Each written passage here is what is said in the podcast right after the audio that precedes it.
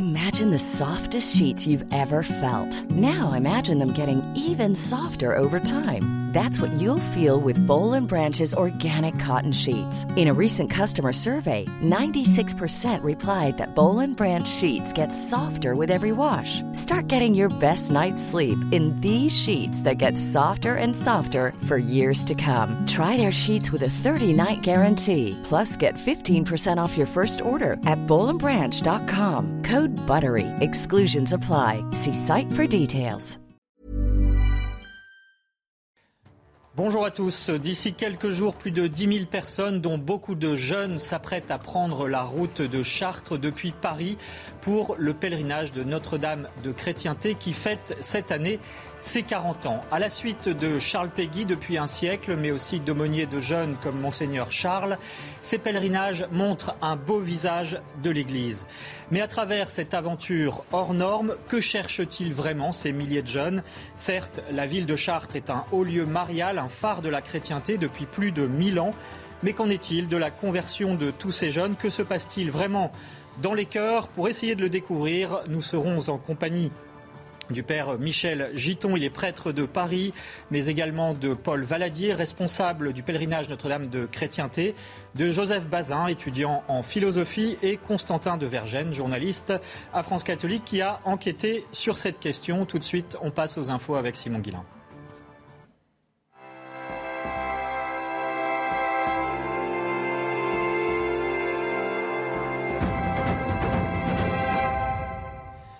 Bonjour Simon, on commence par parler avec vous des relations tendues entre l'Église catholique et la Chine. Bonjour Amric et bonjour à tous. Le cardinal catholique Joseph Zen a comparu mardi devant le, un tribunal de Hong Kong. À 90 ans, il se dresse contre le pouvoir du Parti communiste chinois qui tente de limiter les libertés religieuses. Juste après sa comparution, le cardinal a célébré en présence de centaines de fidèles catholiques une messe dédiée aux églises de Chine continentale. On va l'écouter.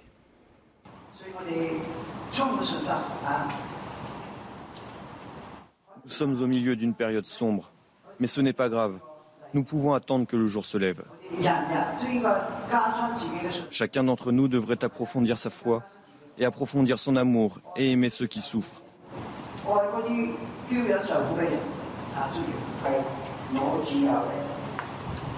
Prions le Seigneur de remplir leur cœur de paix à tout moment. Je peux voir qu'ils sont en paix mais prions le Seigneur de garder la paix dans leur cœur et de témoigner de leur foi. Le cardinal Zen est une des figures de la résistance au régime de Pékin. Son influence a toujours du poids au sein des négociations entre la Chine et le Vatican. Les explications sont signées à Roldiman. Joseph Zen a 90 ans et ne se plie pas à la politique religieuse chinoise qui, depuis 2020, s'applique à Hong Kong. Monseigneur Zen a participé à la levée de fonds pour la défense juridique des dissidents pro-démocratie à Hong Kong, ce qui est illégal depuis peu. Il est une figure populaire, appréciée bien au-delà des rangs des fidèles. Il déplore depuis longtemps les restrictions subies par les catholiques de la Chine continentale et ne pense pas que le rapprochement entre le Vatican et le Parti communiste soit judicieux pour Hong Kong. Mais le Vatican veut améliorer les conditions du culte des catholiques chinois et tente de trouver une voie médiane avec le président chinois Xi Jinping. Le procès du cardinal Zen est prévu pour le mois de septembre. Et on change de sujet pour parler de ce drame aux États-Unis. Dans l'État du Texas, un homme de 18 ans a ouvert le feu dans une école primaire ce mardi. 21 personnes ont été tuées, dont 19 enfants âgés d'une dizaine d'années. Au lendemain de cette tragédie, le pape François a pris la parole et a notamment condamné le commerce incontrôlable des armes aux États-Unis. On l'écoute.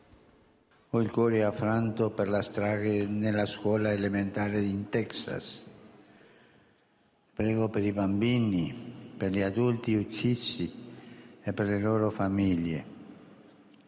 È tempo di dire basta al traffico indiscriminato delle armi.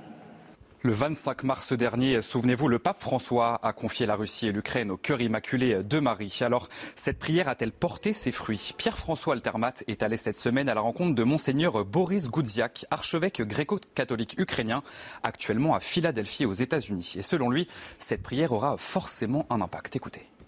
Chaque prière est ce moment, euh, la journée de l'Annonciation, c'était une prière globale chaque moment de prière est important. Et je pense que euh, jamais dans le passé, euh, un pape a appelé tout le monde d'une manière si solennelle de prier pour euh, la paix et la victoire de la volonté de Dieu. Je pense que les fruits, nous voyons dans le futur. Dans l'est de l'Ukraine, les fidèles continuent de prier malgré la guerre et les bombardements. C'est le cas dans cette église orthodoxe de Lissitsank où les prières ont lieu dans les sous-sols de l'édifice, parfois sous le bruit des bombes. Écoutez, le prêtre de cette église, il est de nationalité russe, mais il vit aujourd'hui en Ukraine. À cause de la guerre, nous avons été obligés de déplacer notre messe au sous-sol.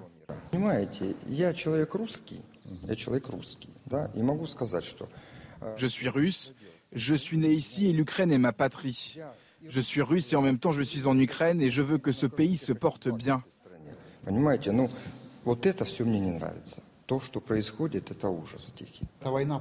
Je pense que c'est une guerre embarrassante. C'est un embarras pour notre peuple, pour l'Ukraine et la Russie. Nous devrions avoir honte devant le monde entier. Pourquoi se battent-ils? Pourquoi nous battons-nous Deux peuples frères? Demandez à un soldat de sortir de la tranchée, il ne serait même pas capable de vous dire pour quelle raison il se bat. Et enfin, il y a une semaine, jour pour jour, près de 12 000 personnes se sont rassemblées à Lyon pour la béatification de Pauline Jaricot, une lyonnaise pionnière du catholicisme social. Durant cette cérémonie, la relique du cœur de Pauline Jaricot a été portée jusqu'à l'autel. Retour en image sur cet événement avec Éloi Rochebrune. Pour l'occasion, un hall d'exposition de 12 000 m2 a été transformé en église géante pour accueillir les milliers de fidèles, prêtres et évêques qui se sont réunis pour la célébration. À noter la présence de Monseigneur Philippe Barbarin, ancien archevêque de Lyon, et celle d'Olivier de Germay, son successeur, actuel primat des Gaules. C'est vrai que la vie chrétienne, elle est à vivre dans le quotidien de nos vies, mais nous avons besoin de temps en temps de, moments forts, de grands rassemblements. C'est le cas aujourd'hui. Et il y a parmi nous des gens qui viennent du, monde entier, puisqu'il y a des représentants des œuvres pontificales missionnaires qui sont de plus d'une centaine de, pays qui sont présents. Comme toutes les béatifications, celle-ci intervient après un miracle attribué à l'intercession de Pauline Jaricot. En 2012, Méline Tran, alors âgée de 3 ans, échappe de peu à la mort. Elle s'était étouffée en mangeant. Après neuf jours de prière à Pauline Jaricot, Méline est revenue à la vie sans que les médecins ne puissent expliquer cette guérison. Elle est heureuse de vivre, elle nous répète qu'elle a eu de la chance et voilà, comme je disais, on est une famille normale, on vit normalement, on n'a pas changé beaucoup de choses euh, dans notre vie, hormis la foi qui est différente. Malgré que ça a été très difficile, aujourd'hui euh, on est une famille ensemble, on est quatre et on est euh, très très très heureux voilà, d'avoir retrouvé notre vie grâce à ce miracle, grâce à Pauline. En 2020, le pape François a reconnu officiellement le miracle, mettant un terme à six ans d'instruction entreprise par l'Église catholique. Et voilà pour l'essentiel de l'actualité cette semaine. C'est à vous, Emmerich, pour la suite d'Enquête d'Esprit. Merci Simon Guillain. La semaine prochaine, des milliers de, des milliers de jeunes pardon, qui marchent vers Chartres depuis un siècle à l'occasion du pèlerinage Notre-Dame de Chrétienté qui commence samedi prochain. Qu'est-ce qui explique ce sujet? C'est le thème de notre émission. Aujourd'hui, nous en parlons avec le père Michel Giton. Bonjour mon père. Merci d'être avec nous. Vous êtes prêtre à Paris, fondateur de la communauté Aïn Karem qui vise à l'évangélisation, notamment dans la rue. Et vous êtes aussi un disciple de monseigneur Maxime Charles, un fameux aumônier de la Sorbonne dans les années 50, qui a justement entraîné des milliers d'étudiants vers Chartres. Vous nous en parlerez. Avec vous, Paul Valadier, bonjour. Bonjour, monsieur. Merci d'être avec nous. Vous êtes jeune professionnel dans la communication. Vous avez fait le pèlerinage de Notre-Dame de Chrétienté de Paris à Chartres depuis plus de 20 ans. Vous étiez alors enfant et aujourd'hui, vous êtes dans l'organisation. Vous nous raconterez. Avec vous, Joseph Bazin, bonjour. Merci d'être avec nous. Vous êtes étudiant en philosophie. Vous allez faire le pèlerinage de Notre-Dame de Chrétienté euh, le week-end prochain. Vous êtes chef du chapitre Mater Amoris. On parlera de cette organisation justement particulière en chapitre. Et puis avec nous également Constantin de Vergène, bonjour. Bonjour Amérique, bonjour à tous. Vous êtes journaliste à France Catholique, vous avez coordonné un numéro spécial consacré justement à Chartres et à ses différents pèlerinages. Vous nous parlerez aussi d'un glorieux aîné de ces pèlerinages vers Chartres, à savoir l'écrivain Charles Péguy. Alors, euh, plus de 10 000 personnes, donc, euh, dont une majorité de jeunes, qui s'apprêtent à participer à ce pèlerinage euh, de Paris à Chartres, qui s'appelle Notre-Dame de Chrétienté, qui fête ses 40 ans cette année. Paul Valadier, comment vous expliquez, je rappelle que vous êtes membre de l'organisation, comment vous expliquez cet engouement depuis des années? Bah écoutez, je, crois que le, pèlerinage de chrétienté pardon, vient répondre à une inspiration profonde des catholiques et de beaucoup de jeunes catholiques c'est-à-dire de pouvoir euh, vivre sa foi, euh, l'exprimer pendant trois jours. Euh, c'est vrai que c'est trois jours un peu exceptionnels pendant lesquels on, vient marcher, on vient se former, on vient prier, on vient chanter, et pendant lesquels voilà, on fait une expérience assez concrète de cette foi qui, qui, peut voilà, s'exprimer d'une manière tout à fait concrète sur les routes de Chartres. On va y revenir dans les détails. Constantin de Vergène, euh, vous, vous avez enquêté donc pour euh, France Catholique sur ce succès. Qu'est-ce que vous en retenez, notamment de ces témoignages de tous les, jeunes que vous avez interviewés? D'abord, ce qui est frappant au premier abord, ce sont euh, les chiffres que vous avez rapidement évoqués. 15 000 pèlerins chaque année en augmentation, une moyenne d'âge de 20 ans, donc c'est extrêmement jeune. mais ce qui frappe, c'est quand on interroge effectivement à la fois les pèlerins euh, qu'ils soient laïcs ou consacrés d'ailleurs, euh, c'est que tous euh, affirment être dans une démarche, une vraie démarche spirituelle, qui est une démarche de, conversion, et ce qui donne donc à, ce pèlerinage une, oui, une, importance, une densité spirituelle très forte. Il y a une vraie attente.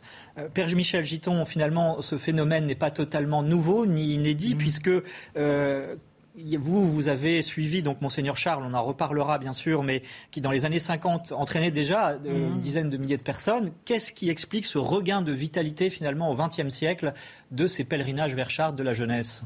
Bah, je pense que la facilité plus grande peut-être des transports ou des déplacements a fait que les gens ont découvert cette, valeur de, marché qui a toujours existé dans le christianisme, mais qu'il faut reconnaître était peut-être moins présente euh, à certaines époques. Et puis, incontestablement, il y a un côté de, de manifestation qui, qui va aussi avec notre époque où on a vu les, manifestations pour euh, des, causes temporelles aussi assez, assez visibles. Il paraît qu'au moment de, de la guerre, au retour de la guerre de, de 39-45, il y a eu comme ça des, des, mouvements politiques comme le Parti communiste qui lançait sur les routes euh, des, des, centaines de gens pour manifester, enfin sur les rues surtout, plus que les routes d'ailleurs. Mais euh, donc ce, ce, phénomène qui est éternel, ça a trouvé certainement une, une nouvelle actualité au XXe siècle et, et ça a l'air de durer au XXIe. Donc ces pèlerinages seraient euh, le pendant, on va dire, des, manifestations du Parti communiste. Oui, mais je pense que c'était présent hein, dans, les, dans le au centre Richelieu, enfin la Sorbonne de 45, c'était très présent. Hein. Ce fait que tout le monde mettait sur la rue ses, ses, effectifs. Il y avait besoin de se compter. Et, par exemple, au puits, euh, c'est un autre pèlerinage, mais la, le jubilé du puits de 1936, j'ai vu les photos, mais c'était quelque chose d'incroyable. Rien que les religieux et religieuses ont défilé pendant une demi-journée parce qu'on défilait avec 10 euh, mètres de distance, évidemment, entre les rangs. Et donc, une partie de la journée s'est passée en défilé. Enfin, c'était incroyable, que la force que ça pouvait traduire encore d'une église instituée et euh, qui continue d'une certaine manière à travers ce pèlerinage de Notre-Dame de Chrétienté. Joseph Bazin, vous y avez participé plusieurs années d'affilée, de suite. Euh, qu'est-ce qui euh, explique, vous, selon vous, personnellement, puisque donc c'est aussi une manifestation de masse, on l'a entendu, est-ce que c'est une manière aussi un peu de se couper de, de l'environnement habituel, des réseaux sociaux? C'est participer à une aventure? euh, oui, oui, c'est sûr qu'il y a tout ça, il y a ce phénomène de masse qui, est très présent et qui, porte qui pousse chacun, mais justement, il ne faudrait pas oublier aussi la démarche spirituelle euh, personnelle euh, qui pousse les gens sur ces routes de Chartres, et je crois que partir en pèlerinage, effectivement, c'est d'abord euh, fondamentalement un acte aussi, euh, dans une démarche spirituelle, qui est d'abord un, acte de pénitence aussi. Euh, partir sur ces routes de Chartres, c'est se reconnaître pécheur, se reconnaître fini. Et si le pèlerinage suscite à la fin autant d'espérance, c'est précisément parce que l'on a su au départ se reconnaître pécheur et prendre ces trois jours pour marcher à l'ombre de la grâce, si je puis dire, pour, pour justement découvrir, pour découvrir que justement tout acte, tout péché que l'on porte en nous n'est jamais définitif, n'est jamais un acte définitif en tant qu'il est ouvert sur la grâce. Et c'est justement ça qui peut susciter, susciter pardon, tant d'espérance. Je veux dire par là que si euh, y a une telle joie à l'arrivée de la cathédrale qui se manifeste là dans les images, c'est bien parce que euh, pénitence, qui est le, la démarche du pèlerinage, rime avec espérance et que euh, la pénitence, loin d'être une sorte de je sais pas quoi d'action pour des âges arriérés et reculés est au contraire euh, est au contraire l'antidote au désespoir. On va on va en reparler de cette dimension d'effort, mais auparavant je voudrais qu'on s'arrête un instant sur la dimension d'espérance. Paul Valadier et Constantin de Vergennes, c'est aussi quelque chose qui euh, un des ressorts euh, du succès de ces pèlerinages? Oui, oui, en effet, comme on le disait, le, le, pèlerinage permet de sortir un peu, de quitter le monde pendant trois jours c'est aussi un grand motif d'espérance parce qu'on peut être accablé surtout en ce moment. On sort d'une crise sanitaire, on a la guerre en Ukraine. voilà, les, mots, vous les connaissez. On a besoin de raisons de se réjouir. exactement, il n'y en a pas forcément énormément. Et pour des jeunes, l'avenir peut paraître un peu sombre d'un point de vue très humain. Et en fait, ce pèlerinage, c'est une manière concrète de vivre l'espérance surnaturelle que l'on a et de le vivre ensemble. Enfin, vous voyez, on parlait du côté, euh, euh, pas mondain, mais du fait qu'il y ait du monde qui vienne ensemble, mais c'est aussi une manière de vivre ensemble, de vivre l'Église concrètement et euh, de, se donner des vrais motifs d'espérance. C'est trois jours de ressourcement aussi pour retourner dans le monde. C'est pas une fin en soi, c'est un, départ pour mieux vivre son année ensuite. Oui. Et puis, il ne faut pas penser, penser, pas oublier qu'on vient de vivre un temps de confinement et que une occasion de, sortir, de sortir, et de se retrouver, et de se retrouver, c'est et puis de pouvoir prier. Enfin, quand on réalise qu'on a vécu un carême, une fête de Pâques confinés. Enfin, c'est presque incroyable. Et que personne n'ait protesté contre ça ou pas grand monde. Enfin, c'est quand même extraordinaire. Enfin, c'est une protestation en soi, ce pèlerinage. Alors, évidemment, on va essayer de, comprendre euh, les recettes, du, si je puis dire, du succès ou le regain de ces pèlerinages d'étudiants et de jeunes. Est-ce que c'est aussi un bon moyen de conversion de la jeunesse Eh bien, on va en parler avec le recul aussi euh, d'un siècle avec nos invités. Vous restez avec nous. De retour dans l'émission Enquête d'esprit, nous parlons de la tradition des pèlerinages pour la jeunesse vers Chartres, de Paris à Chartres, avec nos invités, le père Michel Giton, il est prêtre à Paris et fondateur de la communauté Aïn Carême, avec euh, Paul Valadier, il est, euh, responsable un des responsables de l'organisation du pèlerinage Notre-Dame de Chrétienté, qui aura lieu euh, à partir de samedi prochain, Joseph Bazin, étudiant en philosophie, qui participe également à ce pèlerinage, et puis Constantin de Vergennes, journaliste à France catholique, qui a enquêté justement sur ce succès de Chartres en soi. D'ailleurs, on en reparlera évidemment de ce lieu, de ce haut lieu de la chrétienté. Mais auparavant, euh, Père Michel Giton, je me tourne vers vous parce que euh, avant le pèlerinage Notre-Dame de chrétienté, il y a eu les pèlerinages d'étudiants dans les années 50 menés par un, aumônier d'étudiants hors norme, monseigneur Maxime Charles, euh, qui a été aumônier à la Sorbonne et qui a fondé le centre Richelieu dont le pèlerinage de Pentecôte à Chartres constituait un point culminant. Quel était son objectif? Ah ben, lui, c'était clair, c'était de donner un but concret à, toute l'activité d'une année pour euh, de formation, de prière, d'évangélisation, et de donner un, but sensible, puisque ça permettait en quelque sorte de capitaliser tous les efforts de l'année en direction d'un terme symbolique et qui est chargé d'un beaucoup de poids, et donc euh, il a tout de suite vu l'importance. Alors ça s'inscrivait dans un ensemble plus vaste, puisqu'il y avait au moment de la Semaine Sainte un pèlerinage en Italie ou en Espagne, ça dépendait des années, sur les routes de Saint-François ou sur celles de Sainte-Thérèse, euh, où ils retenaient trois ou quatre trains spéciaux. Enfin, c'était quelque chose déjà d'assez impressionnant. Et puis l'été, où il y avait le célèbre pèlerinage de Terre Sainte. Donc en fait, c'était tout un maillage de, choses qui remplissaient l'année, où chaque chose renvoyait aux autres. Mais quand même, quand on prend les chiffres, c'est étonnant, puisque 150 euh, pèlerins donc, qui suivaient Monseigneur Charles à Chartres en 1945, plus de 10 000 en 1959, 14 ans plus tard. C'est quand même un succès étonnant. absolument, mais qui, qui l'a orchestré, enfin, il a vraiment bâti de ses mains parce que, euh, je sais pas, on peut le dire là, euh, il y avait un autre, enfin un pèlerinage plus ancien qui avait existé depuis 1935, mais qui n'est pas très nombreux et qui était, euh, qui repartait aussi en 45, mais qui n'a pas du tout les mêmes bases que ce que voulait y mettre monseigneur Charles. Alors il y a eu une période de conflit Mais en 1947, il a fait triompher la vision de ce qu'on appelait les chapitres homogènes, c'est-à-dire euh, au lieu bah, de, prendre des inscriptions, puis ensuite de les répartir comme on peut entre des différentes entités, eh bien, il a dit, ben non, il faut garder la cohérence du point de départ. Donc tous les étudiants d'un amphi qui viendront euh, bien, ils seront dans le même chapitre. Ceux qui sont en lettres euh, seront. Euh, enfin, donc d'éviter le brassage qui était au contraire considéré comme une valeur en soi par le père Féderbe qui était responsable du pèlerinage de Chartres jusque-là. Et il a fait triompher une branche qui était fondée sur ce principe qui permettait de mesurer la croissance, puisque justement ça partait des entités réelles de la, vie des étudiants. Donc euh, chaque, euh, chaque entité, chaque réalité estudiantine se prolongeait dans, dans un chapitre à charte et donc ça permettait aux aumôniers eux-mêmes d'être derrière, de suivre c'est-à-dire que le, pèlerinage, hein, si je résume un peu ce que vous dites, euh, était l'aboutissement, le point culminant, mais d'une année d'apostolat, de travail, euh, et non pas uniquement un événement en soi. C'est ça. Et il n'y avait pas, il avait pas une inscription. Enfin, il y avait des gens qui s'inscrivaient comme ça, mais la plupart des gens venaient parce qu'ils avaient été invités par une personne. Donc au début de l'année, ils réunissaient les grands chefs. Ensuite, chacun désignait un chef de chapitre qui, à son tour, se trouvait des chefs d'équipe.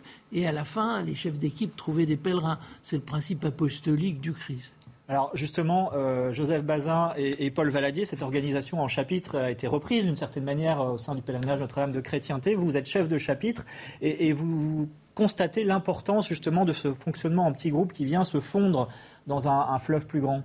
Oui, moi je, je, relèverais un aspect hein, de, l'organisation en chapitre. Ce qui est intéressant, c'est qu'il faut être euh, suffisamment nombreux pour pouvoir vivre ce pèlerinage, parce que justement, au milieu, de ce, phénomène de masse, ne pas être perdu, justement, donc constituer une certaine unité euh, qui vient d'une unité de lieu pour pouvoir vivre ce pèlerinage euh, eh bien, avec, avec d'autres, tout en tout en tout en n'étant pas perdu dans la masse, mais, mais avec un groupe assez solide pour pouvoir vivre, échanger ensemble.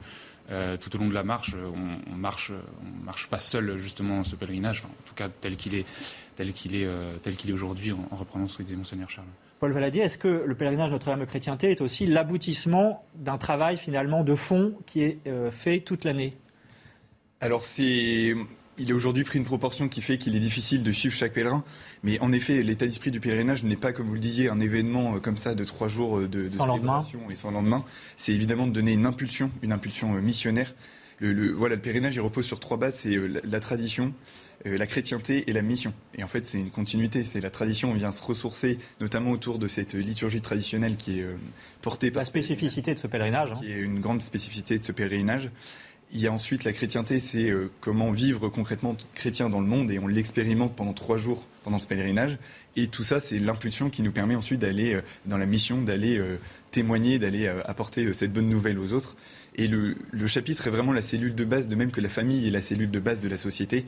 le chapitre, c'est très important au pèlerinage. Vous avez aussi ce qu'on appelle des régions, donc plusieurs chapitres ensemble d'enfants, d'adolescents, d'adultes. Il y a vraiment euh, quelque chose qui fait que chacun reçoit euh, ce qui est bon pour lui et qu'on n'ait pas 15 000 personnes sur les routes de Chartres lâchées complètement euh, n'importe comment. Vous avez des prêtres pour chaque chapitre. Vous avez vraiment une organisation qui permet à chacun de recevoir euh, et d'être accompagné. Et on peut noter aussi les nombreuses bannières hein, qui, symbolisent évidemment chaque région ou chaque chapitre. Constantin de Vergennes, il y a un glorieux ancien à tous ces pèlerinages, que ce soit celui de Monseigneur Charles ou Notre-Dame de Chrétienté. C'est Charles Péguy, l'écrivain, qui, dès 1912, a lancé, d'une certaine manière, on ne peut pas dire que c'est une mode, mais en, notamment ce mouvement, cette dynamique vers Chartres. Effectivement, Charles Péguy, euh, il va faire le pèlerinage de Chartres à deux reprises. Euh, la première fois en juin 1912, ensuite en juillet 1913. Euh, il aurait évidemment voulu continuer, instaurer cette tradition les années suivantes, mais il sera fauché au tout début de la guerre, en septembre 14, où il meurt, où il tombe pour la France. le premier pèlerinage qu'il fait en 1912, c'est celui qu'il va immortaliser euh, par sa poésie et il le fait pour plusieurs raisons. Euh, d'abord, euh, il le fait pour présenter ses enfants qui ne sont pas baptisés dit-il, pour les présenter à la Vierge Marie. Il le fait aussi parce que l'un de ses fils, Pierre, Pierre quelques mois auparavant cette marche, avait été gravement malade. Il avait une fièvre typhoïde.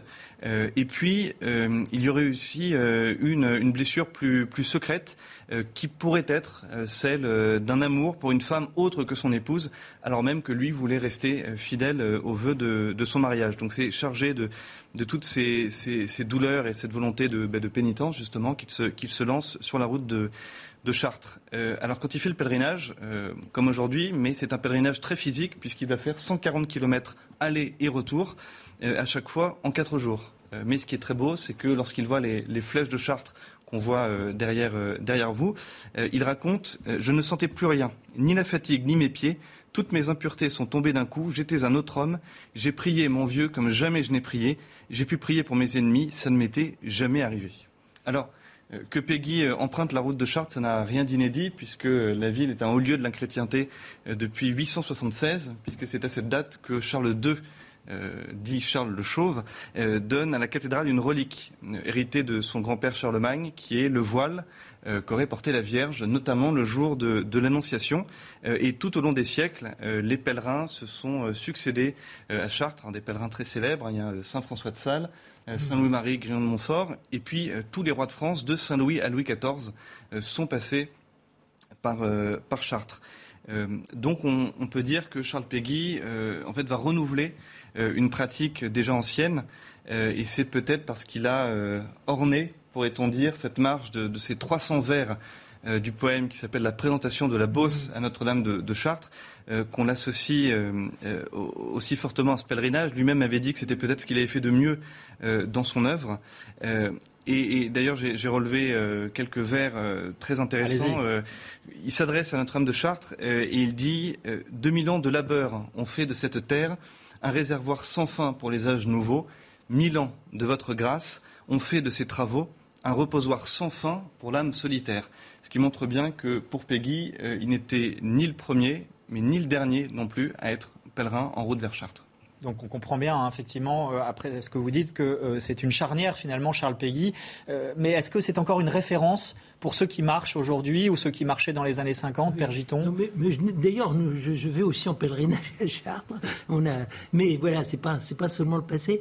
Mais oui, oui, ça a toujours été une référence. C'est vrai que maintenant, les gens étant moins cultivés, sans doute, puis le nom de Peggy leur dit moins de, moins de choses. Mais enfin, on fait. On est là pour ça. On est voilà pour le, leur rappeler.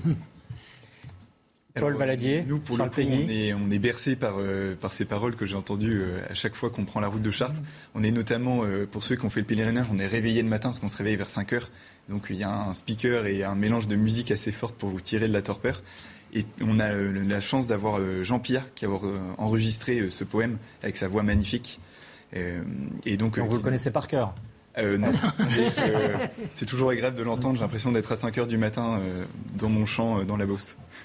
Joseph Bazin, Charles Péguy, c'est quelqu'un qui vous touche encore aujourd'hui? Oui, énormément. Charles Péguy, c'est vraiment quelqu'un qui nous touche et je pense que la spiritualité du pèlerinage est imprégnée euh, par son poème La présentation de, notre, de la Beauce à Notre-Dame de Chartres. C'est véritablement, en fait, il, a, il, a, il, a, écrit dans ses poésies, dans ses œuvres et même dans, toute son œuvre, hein, euh, justement, je pense, cette spiritualité qui nous touche tant euh, et qui touche tant les pèlerins marcheurs, à savoir cette, ce cette euh, incarnation profonde de la foi chrétienne qui passe par des lieux concrets, qui passe par une démarche concrète, charnelle, comme il le disait. le, surnaturel est charnel. Voilà, c'est ça. C'est ce mélange plein du, spirituel et du charnel. Vous disiez qu'on va effectivement de Notre-Dame de Paris à Notre-Dame de Chartres.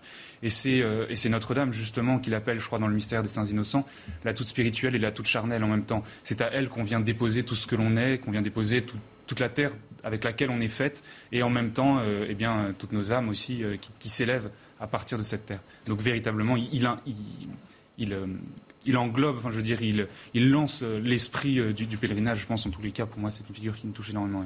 Et ça répond aussi à un besoin pour le 21e siècle. vous avez parlé notamment de la dimension de formation qui était une des clés euh, de ces pèlerinages. Euh, j'aimerais qu'on s'arrête un instant là-dessus parce que c'était aussi l'intuition de monseigneur Charles, on en parlera, mais finalement, tous ces jeunes, que viennent-ils chercher? Est-ce qu'ils viennent d'abord pour se nourrir de euh, ce qu'on ne leur donne pas forcément pendant l'année?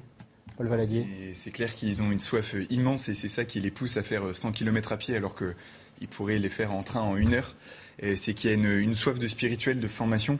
Et cette formation, comment on la reçoit pendant le pèlerinage? On la reçoit de trois façons. La première, c'est principalement pendant la messe. Donc c'est toute cette liturgie et tout l'enseignement qu'on y reçoit. C'est tous les topos qu'on a tout au long de la journée. Donc vous avez des centaines de prêtres, de religieux, de chefs de chapitre qui ont travaillé sur les, les topos pour les adapter, parce que vous doutez bien qu'on n'est pas dans des conditions d'amphithéâtre, etc. On est en train de marcher. donc il y a un énorme travail chaque année. On a un, livret du pèlerinage de Chartres qui, qui vraiment recueille le, le, le Qui vous nourrit toute l'année? Et qui peut nous nourrir toute l'année, oui, parce qu'il y a vraiment de, Moi, je le garde et on peut aller souvent rechercher pour un topo, pour une formation, une question. C'est un résumé qui est vraiment très bien fait. Et la dernière formation, c'est celle euh, du silence et de la nature. Ça peut paraître euh, un peu paradoxal, mais une fois qu'on a reçu tout ça, euh, en fait, on peut la méditer en marchant, on peut la méditer au milieu de, cette magnifique campagne. Et c'est vraiment, je pense, une phase très importante du pèlerinage, c'est ce silence, ce recueillement qui permet voilà, de méditer ces paroles reçues. Père Giton, euh, ce besoin de, formation, il était présent également dans les euh, pèlerinages d'étudiants de Monseigneur Charles, euh, mais c'est encore plus une nécessité aujourd'hui, selon vous? Bah c'est clair. Mais je, pense que le Père Charles faisait en sorte que toute l'année, d'abord il y avait un thème d'année, et puis ensuite tout était construit autour du cours mensuel de théologie qui donnait pour les responsables et qui ensuite justement se diffusait pendant le pèlerinage. Alors selon une méthode qui était la sienne, c'est-à-dire en fait il faisait discuter les équipes en marchant pendant une heure. Il y avait des équipes en, discutant, puis des équipes des périodes silencieuses, des périodes en discutant. Donc il y avait un questionnaire. Enfin, il y a toujours, d'ailleurs, parce que nous faisons toujours ça. Euh, il, y a, il y avait le questionnaire, euh, donc la halte, le chef de chapitre lançait un point de méditation, une heure en silence, et puis éventuellement une deuxième étape derrière, et à la fin, une synthèse où chaque équipe donnait ce qui, le fruit de ses discussions et où l'aumônier, généralement, brassait tout ça pour faire quelque chose de cohérent. Donc c'était au prix d'un espèce de labourage intellectuel euh, pendant les, marches qui se terminait par une grande synthèse que lui-même faisait au terme de, avant, avant la messe évidemment, et qui, dans lequel il, donnait quelques clés d'ensemble. Constantin de Vergène, dans votre enquête pour France catholique, est-ce que vous avez euh, senti aussi ce, désir, ce besoin de formation euh, chez les jeunes et que ce n'était pas finalement ces pèlerinages, malgré leur succès, que euh, de la piété, et c'est déjà bien, mais il y avait aussi besoin de nourrir les intelligences oui, bien sûr, euh, tous, euh, tous ont insisté, toutes les personnes que nous avons interrogées euh, ont insisté sur le fait que c'était un, lieu de, ressourcement. Comme on l'a dit, de, on, se serre les coudes, hein, on, on se retrouve entre, jeunes euh, euh, catholiques, euh, mais ça permet aussi de, recharger des batteries. Alors ça, c'est un terme que j'ai beaucoup entendu. recharger les batteries aussi, justement, en se formant pour pouvoir ensuite retourner dans son travail, dans ses études, dans, les, discussions qu'on peut avoir, justement, avec une, une tête bien faite, pourrait-on dire, bien formée, pour voilà, toutes les, tout l'après du pèlerinage. Joseph Bazin, vous êtes étudiant en philosophie. On imagine que cette nourriture de l'intelligence, c'est quelque chose aussi qui vous tient particulièrement à cœur, mais qui est particulièrement nécessaire aujourd'hui chez les jeunes? Oui, oui, je crois qu'effectivement, c'est un besoin qui se fait profondément ressentir dans les jeunes générations d'apprendre, de, se former. Est-ce qu'il y a eu aussi une rupture de la transmission hein, euh, Je crois que ça fait partie euh, peut-être de, ce que viennent chercher ces jeunes. Oui, on pourrait en parler beaucoup. Euh, effectivement, non, une, une, recherche de l'intelligence de la foi. véritablement saisir, en tous les cas, on se forme sur différents thèmes. Par exemple, cette année, c'est le, la dévotion Sacré-Cœur. Qu'est-ce que c'est exactement? Qu'est-ce que ça signifie? Mais, mais de manière générale, rechercher cette intelligence de la foi pour bien saisir que quoi qu'il arrive, s'engager euh, dans sa foi, euh, assumer sa foi, ce n'est absolument en aucun cas quitter le chemin de la raison pour entrer dans une espèce de domaine irrationnel.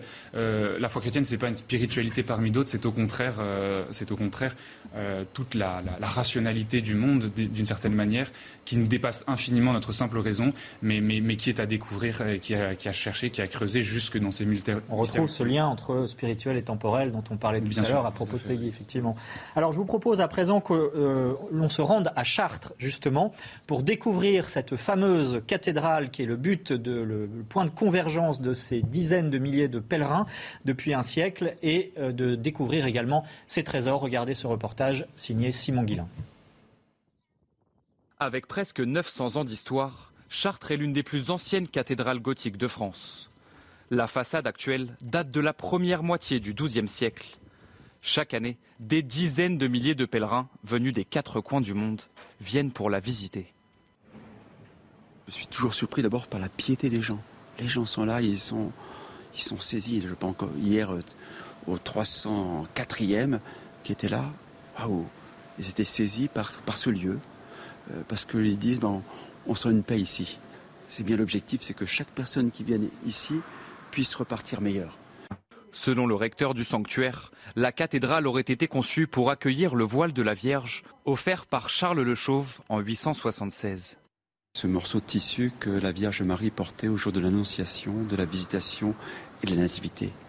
Alors si ce n'est pas un tissu que le Christ a touché, c'est un tissu qu'il a touché à travers le ventre de sa mère d'une certaine manière. Donc c'est un tissu qui donne aux croyants de venir en le touchant, de toucher au mystère de l'incarnation. En venant à Chartres, les pèlerins se recueillent et admirent la beauté du lieu. Beaucoup penser aux autres, d'autant plus que là, on vient d'avoir un gros problème chez une amie qui viendra avoir un second AVC, qui est à nouveau reparti à zéro, comme il y a 25 ans. Et bon, on pense à elle euh, dans tous ces moments-là. À chaque fois que je suis à Chartres, je vais à, à la cathédrale parce qu'elle est magnifique. Les vitraux sont splendides. Partir à la découverte des vitraux de la cathédrale de Chartres, c'est absolument fantastique. Des vitraux, il y en a 144 dans cette cathédrale. Mais Notre-Dame de la Belle-Verrière est sans doute le plus emblématique. La partie centrale, représentant la Vierge à l'enfant, date du XIIe siècle. Enfin, l'édifice repose sur plusieurs cryptes médiévales. La chapelle Notre-Dame de Souterre est sans doute l'un des plus anciens sanctuaires dédiés à Marie en Occident. Voilà le reportage signé Simon Guillain. Euh, Constantin de Vergennes, est-ce qu'on peut considérer que euh, ce pèlerinage Notre-Dame de Chrétienté, mais aussi ces pèlerinages de Chartres sur lesquels vous avez enquêté euh, pour France catholique, ce sont des pèlerinages identitaires peut-être au bon sens du terme, mais dans le sens où il y aurait aussi, à travers eux, une recherche de racines? On a entendu l'histoire hein, de ce haut lieu de la chrétienté qui est Chartres. Est-ce que finalement, c'est ça aussi que viennent chercher, c'est se réapproprier leur propre histoire et leur histoire chrétienne, bien sûr? Alors justement, toute la question, c'est qu'est-ce qu'on met derrière le terme identitaire? S'il s'agit d'une revendication politique ou d'une approche utilitariste de la foi catholique, euh, en tout cas, tous les pèlerins euh, qu'on a interrogés, euh, aucun ne se reconnaît là-dedans. en revanche, tous reconnaissent que, eh bien, puisque c'est un pèlerinage, c'est une démonstration publique de foi. Euh, mais ce qui est intéressant, c'est qu'il euh, lie euh, cet aspect de démonstration publique de la foi à l'aspect missionnaire, d'une part, c'est-à-dire on a envie d'attirer euh, ceux que, l'on croise au, cours de sa route. Euh, et puis, c'est aussi un, moyen de, s'inscrire, euh, et là encore, Peggy l'avait très bien expliqué, mais de s'inscrire dans les, les, 20 siècles de chrétienté qui nous ont précédés. et certains, il y a eu des témoignages très beaux qui, qui, nous disent cette cathédrale, on passe devant parfois en train, en voiture, on ne la remarque même pas. mais le fait de marcher, comme ça, de faire ces 35-40 km par jour, ça permet de prendre conscience du patrimoine chrétiens autour de nous, euh, et ça permet de, s'inscrire euh, dans cet héritage. Paul Valadier, sur cette dimension identitaire du pèlerinage, qu'est-ce que vous en dites? Bah Alors je rejoins complètement euh, Constantin là-dessus, c'est qu'il n'y a pas une recherche identitaire au sens politique où on, pourrait l'entendre aujourd'hui, mais oui, ce pèlerinage a une, identité forte, il y a cette défense de, la liturgie traditionnelle, il y a voilà, ces, ces 15 000 personnes qui viennent marcher pendant trois jours, l'identité est très forte, mais je pense qu'en effet c'est ça qui attire, c'est qu'on a besoin de choses qui soient vraies, qui soient intégrales, et c'est, je pense, un désir de la jeunesse devant euh, voilà, ce monde qui devient de plus en plus euh, connecté, mais du coup euh, un peu déconnecté du réel. de, de, Avoir des repères clairs D'avoir des repères clairs, concrets, pour vivre sa vie tous les jours, comme on l'expliquait tout à l'heure, c'est un, c'est un vrai endroit pour recharger ses batteries, mais pour vivre dans le monde ensuite et, et rester ancré dans le réel. Joseph Bazin oui, je crois qu'effectivement, si, si on peut parler de, de, dimension identitaire, ce serait au sens noble du terme au sens où effectivement nous avons besoin d'avoir une certaine identité sur Terre. Mais le pèlerinage est justement là pour rappeler, euh, on se dirige voilà, vers, vers, une cathédrale qui pointe ses flèches vers le ciel et que euh, tout le pèlerinage et toute la, la, la, la, chrétienté justement qui est en marche, chrétienté dont parle Peggy, chrétienté qui est en marche, euh, non pas euh, nulle part, mais justement vers une cathédrale qui nous montre le ciel, c'est nous rappeler justement qu'il n'y a de véritable patrie euh, qu'au ciel. Et que la chrétienté, ce sont tous ces signes véritablement concrets et incarnés, encore une fois, temporels, charnels dans la terre, mais qui en même temps pointent vers le ciel, en tant justement que nous sommes passagers sur cette terre, mais que parce que nous sommes passagers, nous avons besoin pour autant bien passer pour pouvoir aller au ciel. La chrétienté, c'est parce qu'il y a des calvaires sur les routes, c'est parce qu'il y a des églises dans les villages, des prêtres pour y dire la messe, parce qu'il y a des cathédrales dans les villes de France, c'est parce qu'il y a des crucifix dans les maisons, parce qu'on a béni nos pierres, et c'est évidemment parce qu'il y a des pèlerinages aussi qui sur les routes de France. Et c'est ça, toute, cette espérance de la chrétienté, savoir qu'il y a une véritable patrie que quand elle est ouverte euh, au ciel. Ça, pose aussi une question, Père Giton. Euh, c'est finalement qu'est-ce que c'est que la tradition? Dont se réclament les pèlerins de Notre-Dame de Chrétienté, mais, mais, qui est aussi quelque chose de très important euh, dans la vie de l'Église depuis le début. Et, alors évidemment, euh, la question est vaste, mais peut-être quelques éléments de repère pour essayer de cerner cette notion. Ben, de, tradition, ça, dit bien ce que ça veut dire, c'est-à-dire, c'est-à-dire de transmettre. Hein, c'est, même, le même mot. Enfin, et, et la première transmission, c'est celle qui part du, de la scène dans laquelle Jésus est livré euh, dans son corps, et ensuite se livre aux mains de ses prêtres pour continuer, c'est la même chose. Donc, donc le modèle même de la tradition, c'est la manière dont le Christ s'est livré au monde, s'est livré à l'Église et s'est livré à, nous dans la communion. Alors, à la suite de ça, hein, ben, nous avons, comme catholiques, la conviction que la, vérité, c'est ce qui a été cru, tout, comme disait Vincent de Lérins, partout, c'est toujours depuis le début. C'est-à-dire la continuité de la, même foi, dans la, avec des expressions différentes, mais avec une identité de fond euh, qui tient au contenu même de la foi. Et donc, cela se traduit dans la liturgie, ça se traduit dans, la doctrine surtout, hein, cette conviction que nous avons, que nous croyons substantiellement même chose que les chrétiens du Moyen Âge ou ceux, de, ou ceux de, du temps des pères de l'Église, et que nous portons ça euh, et pouvoir le montrer. D'ailleurs, c'est le sens souvent de nos des explications, c'est de montrer qu'en fait, c'est pas une invention. Je dis pas ça parce que ça me paraît joli et que j'ai envie de le dire, mais ça, c'est parce que ma parole n'est pas de moi, quoi. Elle est de celui qui m'a envoyé. C'est Jésus qui donne la formule, quoi. Et, un prêtre qui dirait, moi, j'ai tout, tout, trouvé, j'ai tout compris.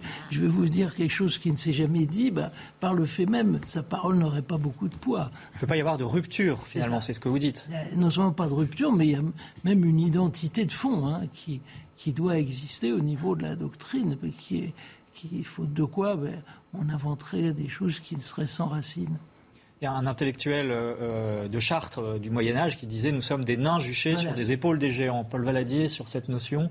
cette phrase elle est magnifique et j'aime beaucoup, mais parce que comme, vous le disiez, mon père, en fait, le, nous on croit que le Christ est la vérité et on croit que cette vérité elle est euh, le, dépôt nous a été, euh, c'est fini, pardon, la révélation s'est finie à la fin euh, des apôtres. Et depuis, il n'y a aucune vérité qui vient s'ajouter, comme vous venez de le dire. Simplement, elle se déploie, on la découvre. On mmh. c'est une mmh. vérité tellement riche et tellement profonde que on peut passer toute l'humanité à essayer de, la, de, de, de l'approcher, de mieux la comprendre. Et en fait, elle se déploie comment? Par l'écriture sainte qui est vraiment le dépôt concret, et par la tradition. Et la tradition, c'est tout le reste, c'est euh, tout cet ensemble de personnes. On parlait de charnel, mais c'est vraiment ça, quoi. C'est cette transmission euh, euh, orale par les personnes, par les calvaires, par les lieux. Et, oui, on est vraiment des nains et des, nains tout petits, juchés sur des épaules immenses.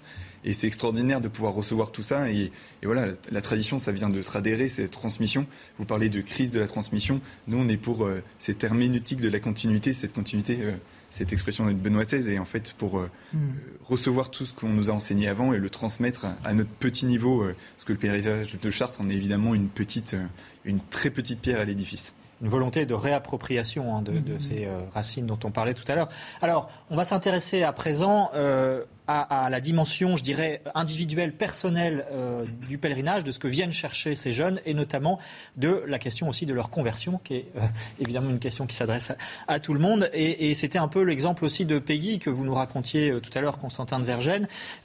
pour ces jeunes aussi, il y a une recherche de, conversion spirituelle propre qui est, très forte. Euh, notamment, euh, dans votre enquête, vous parlez de la confession, des confessions, donc du sacrement de la confession. Oui, c'est très beau et, un peu déstabilisant parce que quand on leur demande euh, à tous quel est le, meilleur souvenir que vous gardez de Chartres, on pourrait s'attendre à ce que ce soit les beaux paysages de la Beauce, les, les, flèches qui apparaissent. Euh, et pourtant, que ce soit les, les, pèlerins laïcs ou même les prêtres, euh, tous ont beaucoup insisté sur la, sur la confession.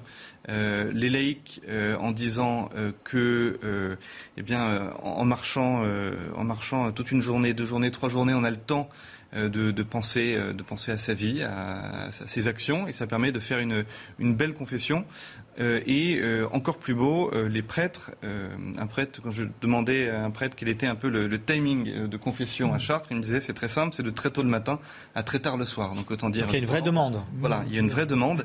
Et sans jamais, bien sûr, dans les discussions, sans jamais rentrer dans le secret de confession, les prêtres m'ont tous dit que c'était de, des moments très intenses de, de conversion la part des pèlerins et un prêtre notamment me disant que il avait vécu euh, des, des, confessions qui, qui, relevaient un peu de celles justement qu'avait vécu euh, Charles de Foucault, euh, qui était canonisé il y a quelques jours, qui s'étant confessé à l'abbé mmh. Huvelin à Saint-Augustin à Paris, eh bien s'était converti, avait complètement réorienté sa vie, pourrait-on dire. et ce prêtre de Notre-Dame de chrétienté me disait que c'était des, des, confessions, des conversions qui arrivaient souvent au long du pèlerinage. Et des vocations aussi. Et des vocations religieuses et sacerdotales Oui, sur la route de Chartres, on ramasse ça. Je dis pas à l'appel, mais enfin, on le ramasse. Est-ce qu'on mesure l'efficacité finalement ou la fécondité euh, de ces pèlerinages plutôt justement à, au nombre de confessions ou de vocations qui peuvent émerger qu'au nombre proprement dit, Père Giton? On va finir d'opposer la quantité et la qualité. C'est pas forcément incompatible. Oui, on va penser que, probablement les deux vont même souvent de pair. Parce que quand il y a beaucoup de monde qui va dans un sens, c'est qu'il y a le Saint-Esprit qui travaille. Et donc il travaille aussi dans les cœurs. Sur l'aspect des confessions, Paul Valadier, Joseph Bazin, est-ce que vous avez euh, pu recueillir des témoignages ou des choses qui vous auraient marqué de ce point de vue-là? Écoutez, euh, moi je vais prendre le, mien euh, Allez-y. pour ce qu'il vaut, si, ça vous va. Mais c'est vrai que voilà, je fais le pèlerinage depuis que je suis tout petit. Mais j'avais une foi d'enfant, évidemment, c'est mes parents qui m'y ont inscrit euh, quand j'avais 7 ans. je sais pas moi qui choisissais d'y aller. et j'ai vécu à l'adolescence un rejet de la foi, comme ça peut arriver pour certains. Voilà, je, je questionnais ça et puis je j'en voulais pas quoi. Et, et oui, moi j'ai vraiment redécouvert ma foi. alors à travers le pèlerinage et pour être euh, tout à fait honnête aussi à travers les JMJ, qui est une sorte aussi de pèlerinage en Espagne, où j'ai vraiment euh, vécu ce retournement de qu'est la conversion, euh, de, comprendre, d'être éclairé, de faire un peu cette rencontre du Christ. Et, mais oui, chaque confession à, à Chartres a un, quelque chose de particulier parce que, comme le disait Constantin, on passe trois jours à marcher, on, a le temps de méditer un peu sur le sens de notre vie. Euh, la question de la vocation se pose. Moi, c'est aussi là que j'ai pu discerner. Voilà, je me suis posé la question d'être prêtre ou religieux et en fait, euh, voilà, le discernement a priori ne m'oriente pas vers là. Euh, mais j'ai reçu des vraies réponses très concrètes, très éclairées. ce qui peut vraiment sembler un peu paradoxal parce qu'on est à un moment, on est très fatigué, on marche, on fait autre chose, mais justement, on est disposé à ça. Et euh, donc oui, c'est vraiment quelque chose d'assez euh, central, moi, dans ma vie de chrétien.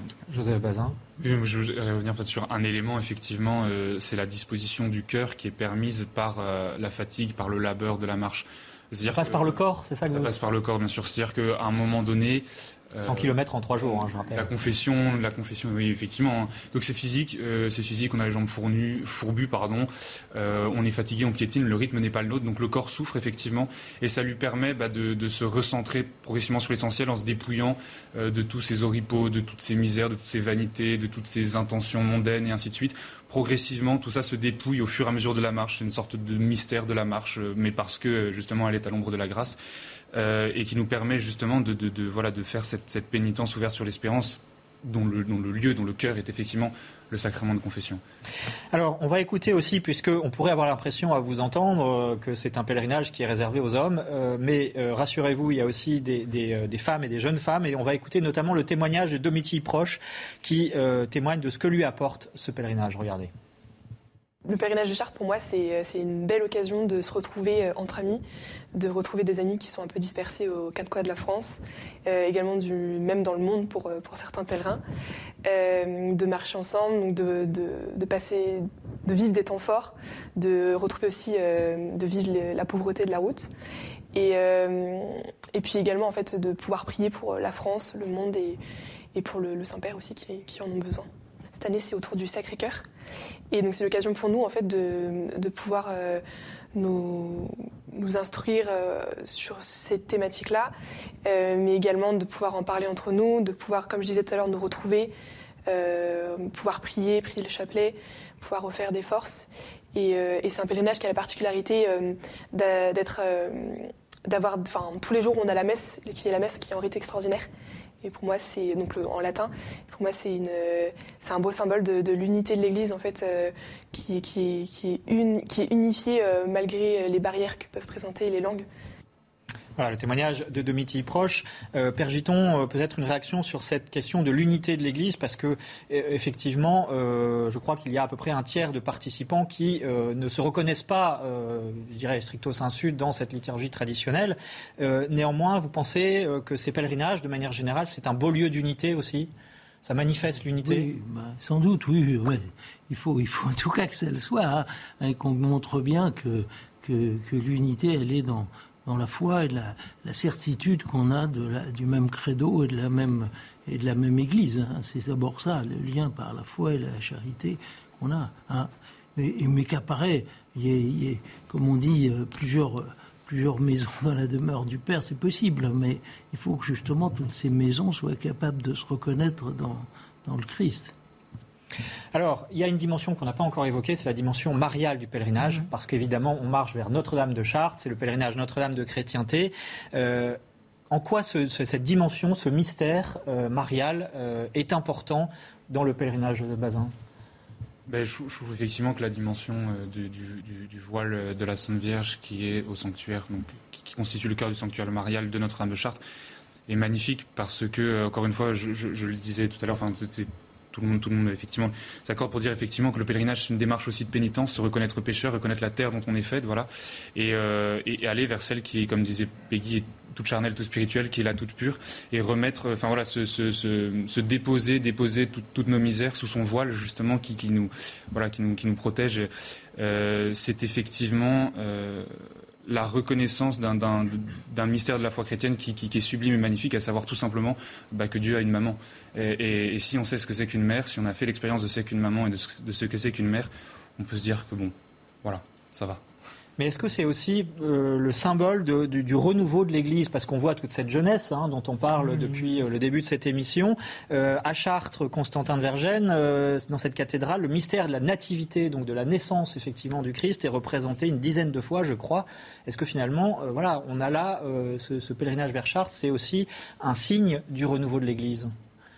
Euh, sans aucun doute. Euh, après, on pourrait, les esprits chagrins pourraient dire qu'il ne s'agit que de que de 15 000 euh, que de 15 000 personnes, mais c'est sûr que c'est une vitalité. En tout cas, objectivement, c'est on ne peut que constater que ça augmente d'année en année. Et puis, juste pour revenir sur ce que vous disiez sur le le, le, tiers de participants qui n'est pas attaché à euh, vraiment le reste de l'année à la liturgie traditionnelle, euh, ça montre bien que euh, on, dépasse ce qui a pu être un peu une guerre de tranchées ou une guerre de, de clochers dans, dans l'Église, et que pour toute une partie de, de, la jeunesse catholique de France, en tout cas c'est ce qu'ils disent, ils ne se reconnaissent pas dans, les, dans, dans ces querelles, et voilà, il y a cette notion d'unité. Donc évidemment, c'est un des visages de la jeunesse catholique de France. Euh, il y en a euh, beaucoup d'autres. Euh, et c'est une jeunesse qui, a à cœur, en tout cas, la notion d'unité. C'est ce qu'ils disent.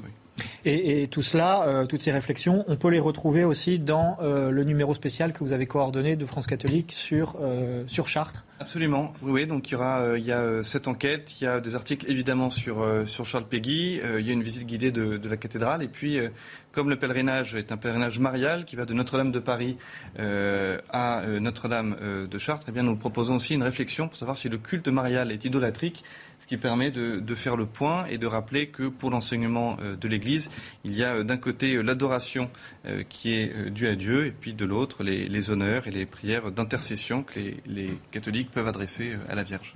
Merci beaucoup Paul Valadier. On peut encore s'inscrire pour le pèlerinage qui commence samedi prochain? Oui, bien sûr. Il reste encore, encore quelques place. Euh, donc euh, n'hésitez pas à venir nous rejoindre et à venir vivre cette magnifique euh, aventure. Il y a un site internet? Oui, bien sûr, pardon, sur le site Notre-Dame de Chrétienté, vous pouvez prendre votre place. voilà. Le départ est fixé à 7h à Saint-Sulpice. Merci à tous d'avoir contribué à éclairer euh, justement euh, cette question du, pèlerinage, des pèlerinages de Chartres depuis un siècle, hein, qui attire les jeunes et comment justement ça peut constituer un bel exemple de dynamisme de, euh, de l'Église et de sa jeunesse. Merci Joseph Bazin, je rappelle que vous êtes étudiant en philosophie. Merci Paul Valadier. Merci Père Michel Giton, fondateur de la communauté Aïn Karem, qui s'occupe d'évangélisation. Merci à Constantin de Vergennes, journaliste à France catholique. La semaine prochaine, 5 juin, nous parlerons de la fête de la Pentecôte et de la la mission, justement. L'Église est-elle une secte qui a réussi? Merci à Aurélie Lucano pour la réalisation de cette émission. Merci à vous de l'avoir suivi. À la semaine prochaine. Retrouvez tous nos programmes et plus sur cnews.fr.